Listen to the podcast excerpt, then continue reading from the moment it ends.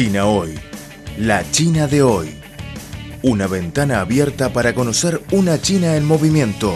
Mantengan la sintonía. Todo sobre China en China Hoy.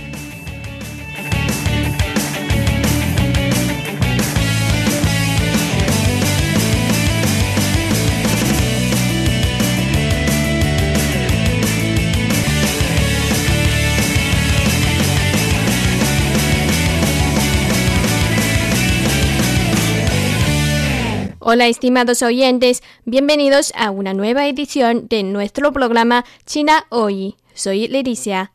Les saludamos cordialmente desde Beijing, capital de China. Durante estos días se están celebrando en la capital china las dos sesiones 2021 Diputados nacionales y asesores políticos de todo el país participan en este principal evento político para presentar y discutir sus sugerencias y comentarios. En nuestro programa de hoy invitamos al señor Wang Jian, director adjunto del Departamento de Comercio de la provincia de Zhejiang, que es también el asesor político de la Conferencia Consultiva Política del Pueblo Chino. Él nos comparte sus propuestas en las dos sesiones 2021. El asesor político Wang Jian sugiere la implementación del sistema de jefe de la cadena industrial a nivel nacional. Para entender a qué se refiere con jefe de la cadena industrial, vale mucho la pena mencionar al jefe de Ríos. China adoptó por primera vez en 2007 la práctica de nombrar a jefes de gobierno local como jefes de río para limpiar sus recursos hídricos, ya que la contaminación de los ríos de la nación se había convertido en un creciente motivo de queja. Resultó muy efectivo la aplicación de este sistema de jefe de ríos para mejorar la calidad de agua de los ríos y proteger el ecosistema. ¿Por qué se propuso la aplicación del sistema de jefe de cadena industrial. Según la presentación del asesor político Wang Jian, debido a la guerra comercial y la guerra tecnológica en el año 2019, los Estados Unidos y Europa nos reprimieron en varios campos económicos y tecnológicos.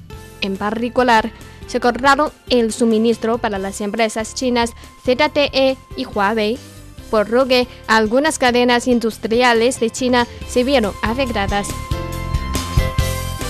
Ante esta situación, el Departamento de Comercio de la provincia de Zhejiang realizó una encuesta y publicó un documento sobre el sistema de jefe de la cadena industrial. La provincia de Zhejiang ha logrado exitosas y ricas experiencias en la implementación del sistema de jefe de ríos.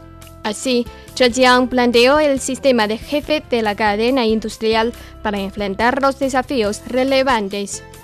En 2020, la epidemia provocó que la cadena de la industria logística se viera afectada severamente. Debido a que China tiene un sistema industrial integral con superioridad, la capacidad de organización y movilización sigue siendo muy fuerte y tanto la transferencia de empresas como la transformación de industrias también son muy fuertes. Por lo tanto, durante la epidemia reanudamos rápidamente el trabajo y la producción, por lo que el sistema de jefe de la cadena industrial resistió la prueba en ese momento. El señor Wang Xian nos explicó.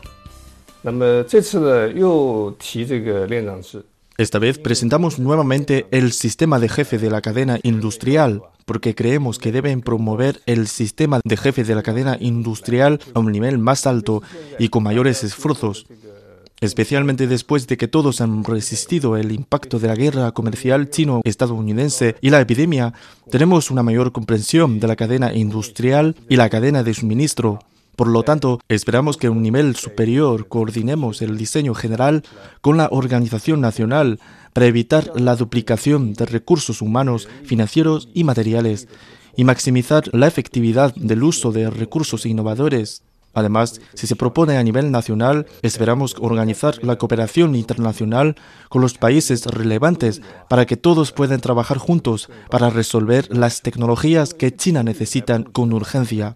Por un lado, se puede ampliar nuestras ventanas y podremos aprovechar algunas de nuestras tecnologías competitivas en la cadena industrial. Y por otro lado, podremos reunir las fuerzas nacionales para abordar problemas clave.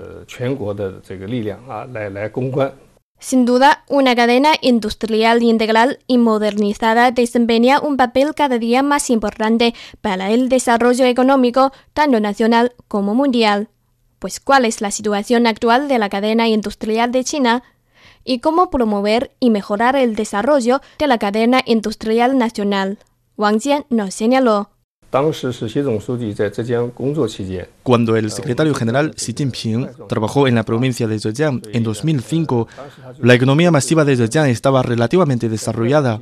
Entonces, él propuso construir una base de la industria de fabricación avanzada sobre la economía masiva y luego establecer un grupo industrial. De hecho, en este momento ya existía el prototipo de la cadena industrial. Después de un tiempo de desarrollo, la cadena industrial se ha vuelto más completa y la comprensión de la cadena industrial se ha profundizado.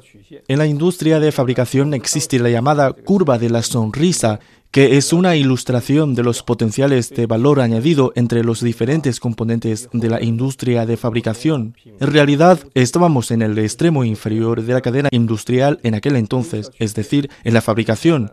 Y todavía no estamos fuertes en los otros dos extremos de la curva de la sonrisa, que se refieren a la investigación, el desarrollo y plus D, la marca y el servicio. Por eso, para mejorar la cadena industrial, debemos extendernos a ambos extremos para consolidar, actualizar y desbloquear aún más la cadena industrial, así que se convertirá en una más larga, más fuerte y más estable.